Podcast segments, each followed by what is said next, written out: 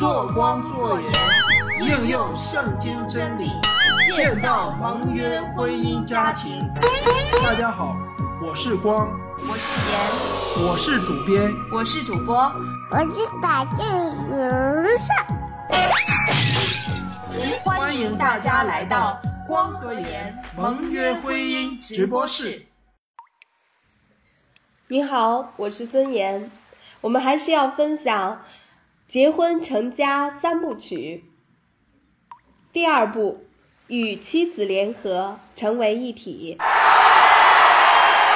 婚姻把夫妻二人紧紧的连接在一起，你们不再是独立的两个人，而是成为一体，相互委身。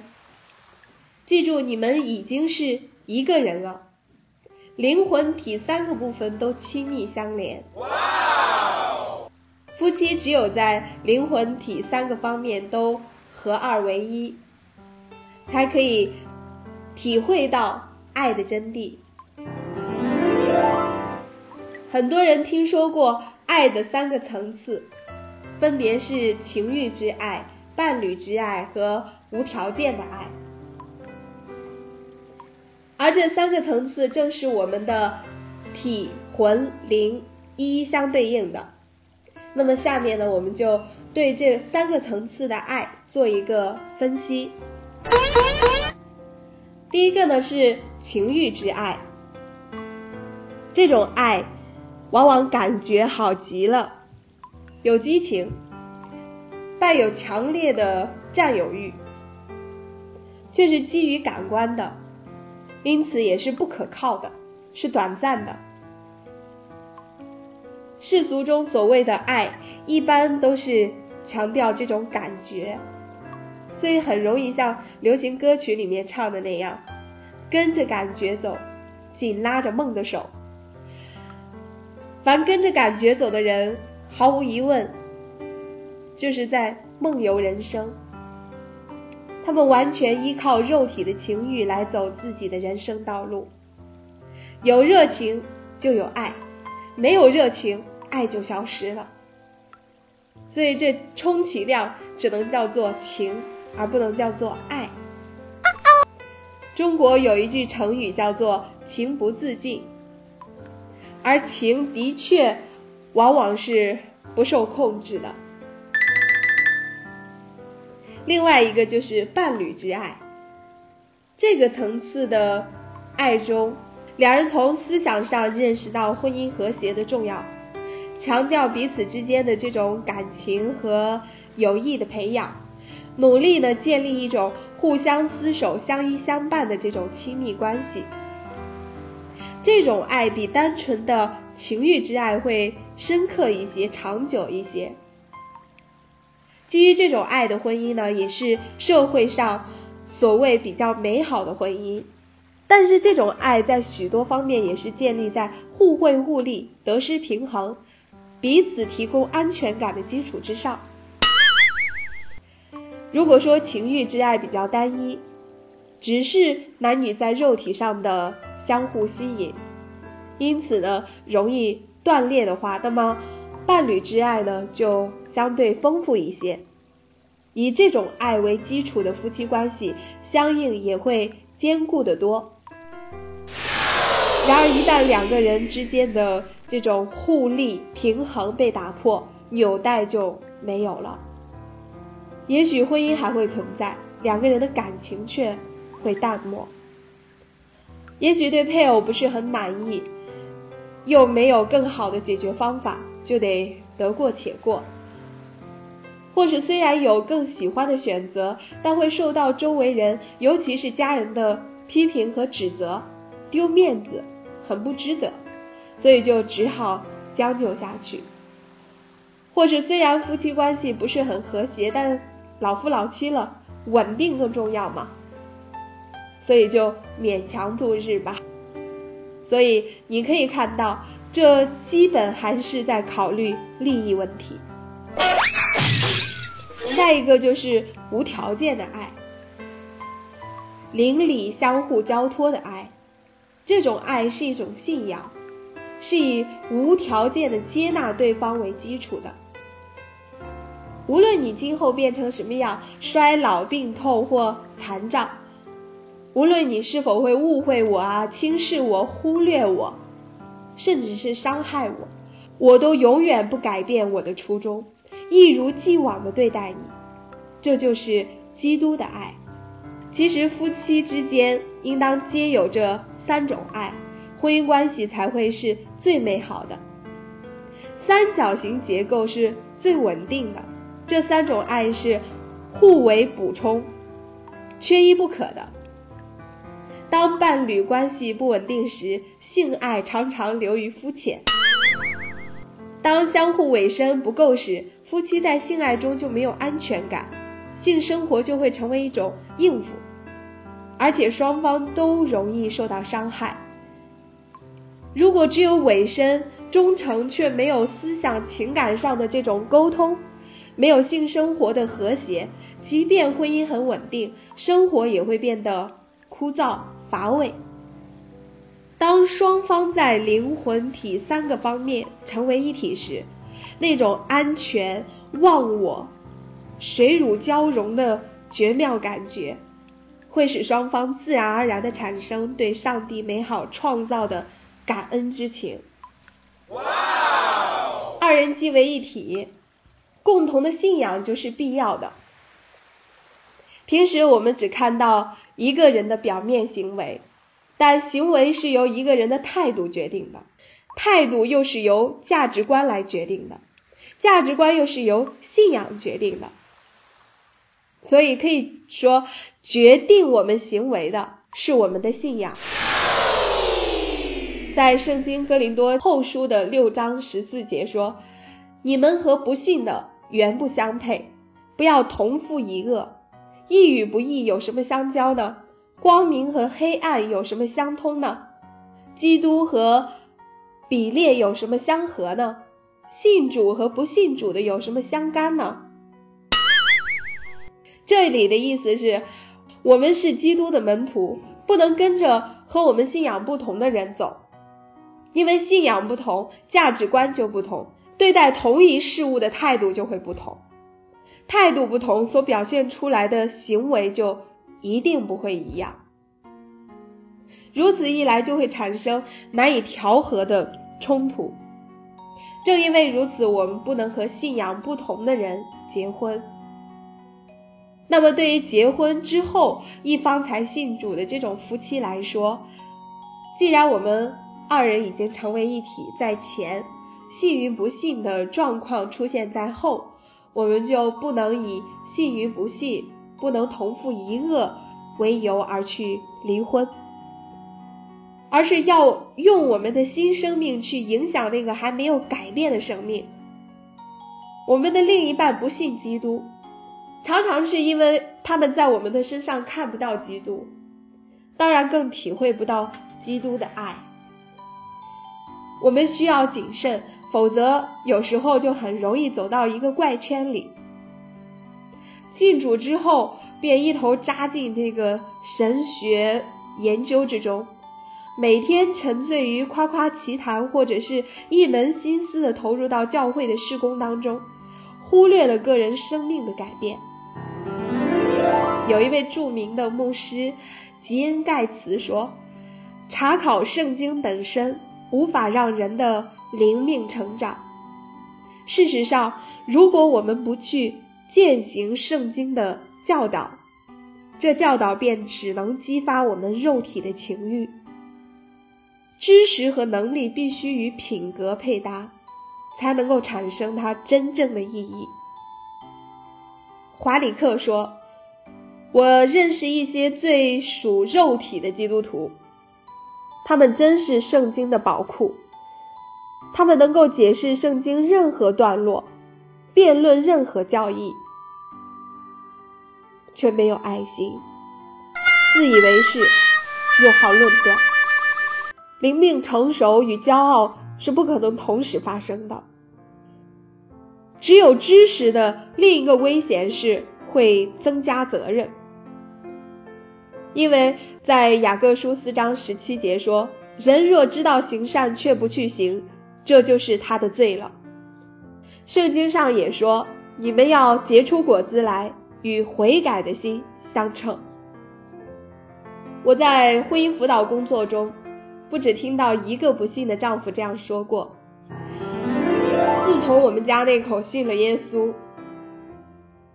我就没有老婆了，我又过上了单身汉的生活，孩子他也不管，我忙里忙外，又当爹又当妈，家里乱七八糟，他一个人信，就把我们家弄成这个样子了。要是我再信的话，这个家不就完了吗？还有不信的妻子也这样说，说他成天在外面出风头，忙人家的事儿，在自己家里却是甩手大爷。我还是先别信了吧，就让他一个人折腾去吧。大家看看，如果信主之后，我们的家里人没有从我们的身上看到基督，说明我们的生命还没有什么明显的改变。基督信仰就是要给我们一个新的生命，从里到外成为一个新人。哥林多后书的五章十七节说：“若有人在基督里，他就是新造的人，旧事已过，都变成新的了。”信主以前，我们活在罪中，但信主的那个时刻开始，我们认罪悔改，接受耶稣进入我们的里面，由他来掌管我们的生命。所以，我们借着洗礼归入死，和他一同埋葬，原是叫我们一举一动有新生的样式，像基督借着父的荣耀从死里复活一样。当我们有了新的生命的改变，活出基督的样式的时候，最先发现这一点的应该是我们的配偶。我们如果对自己的配偶有一点包容、忍耐、关爱，原谅和牺牲，他就一定会感觉到，并且会感动。最近我听到一个见证，一个妻子信了主，可丈夫就是不相信，而且还极力的反对。开始他很强硬，后来在兄弟姐妹的开导下，他开始按照圣经的教导，改变自己过去处处与丈夫。相争的这个习惯，学习顺服的功课。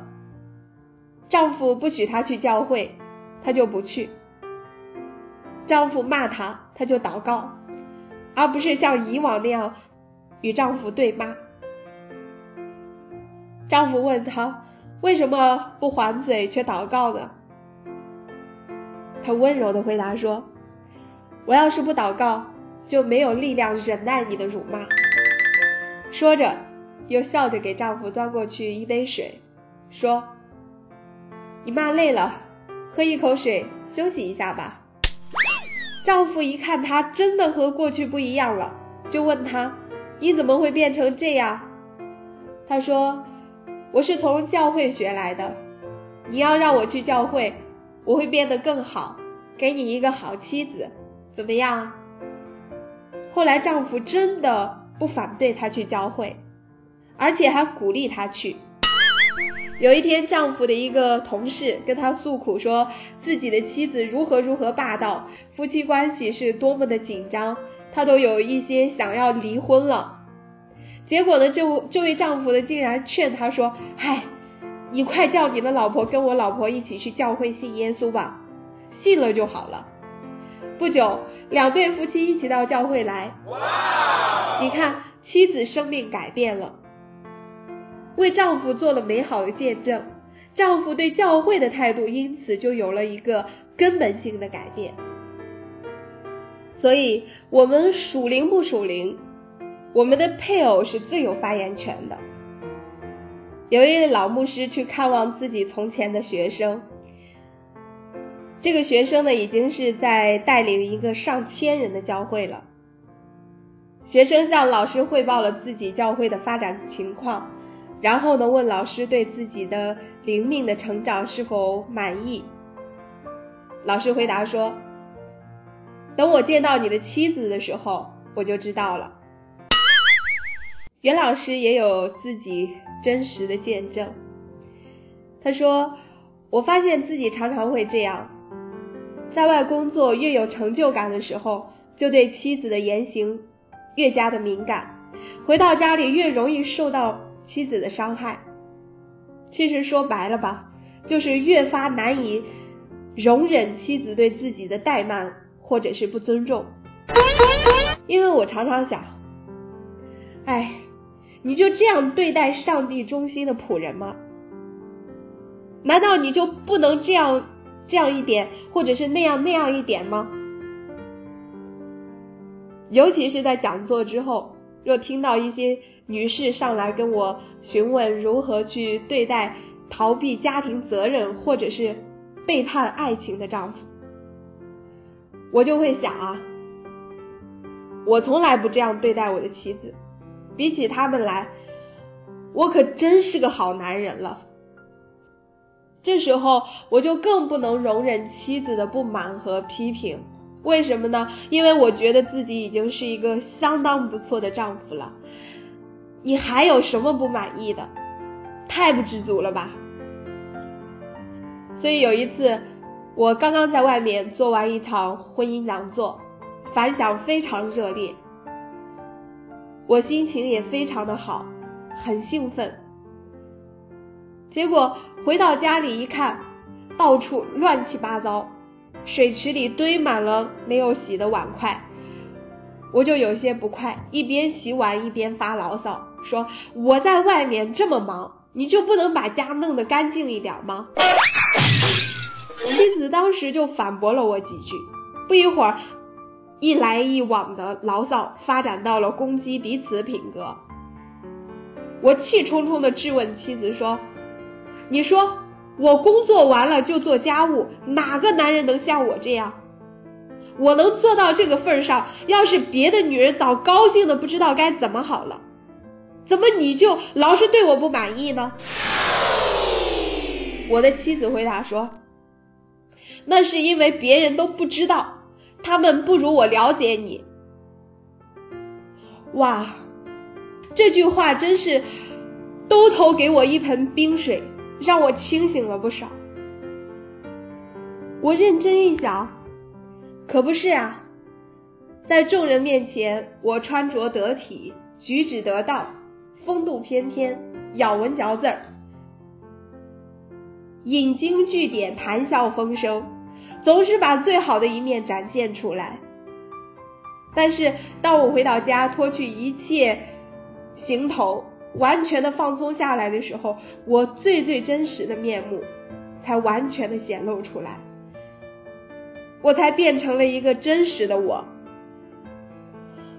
我们这完全真实的一面，是只有配偶才可以看到的。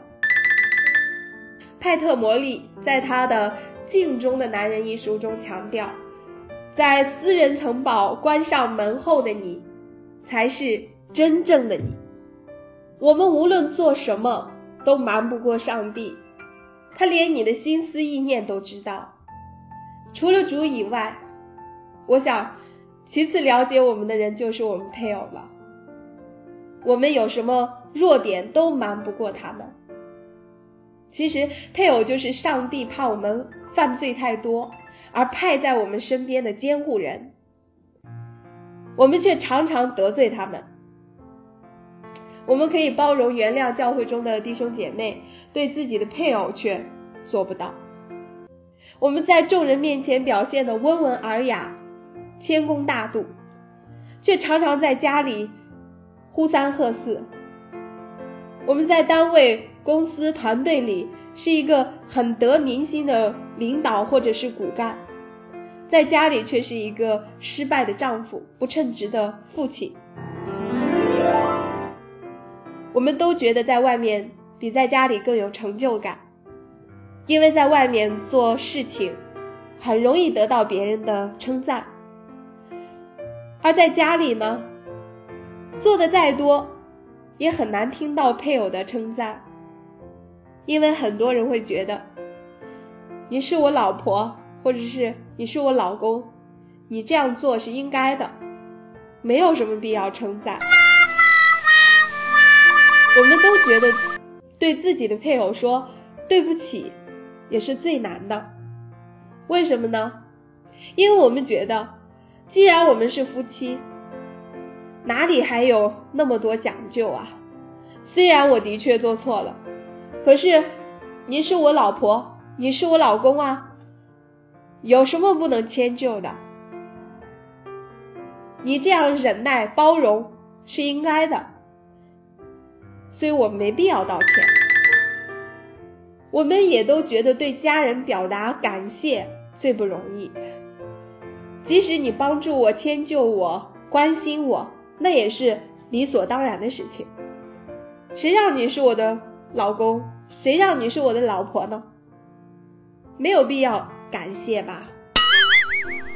正是这样种种的没有必要，导致我们在外面可以做的很多的事情，在家里却很难做到。因为做同样的事情，在外面可以得到荣耀，在家里却得不到荣耀。如果我们真将配偶看成是上帝，钦差大臣的话，我们对他们的态度肯定会大大的改观。讨钦差大臣的喜悦，不就是讨王的喜悦吗？上帝就是要用婚姻将夫妻两个人捆绑在一起，像齿轮一样彼此的磨合，好让我们越来越像上帝。你与其他的人相处。若发生不愉快，可以随时分离。可是婚姻中的两个人不行，夫妻相处的再不愉快也不能分开。因此，这打磨的工作得以不断的持续下去。你看，上帝是多么奇妙啊！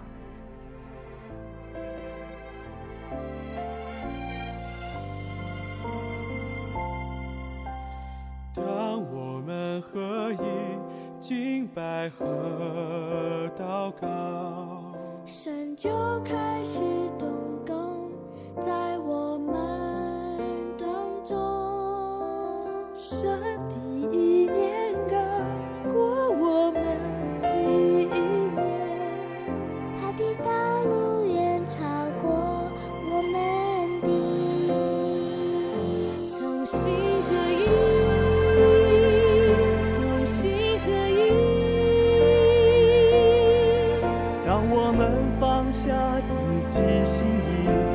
使命献上自己，同心合一，同心合一，让我们先求生活合一，不分彼此，同心向前行。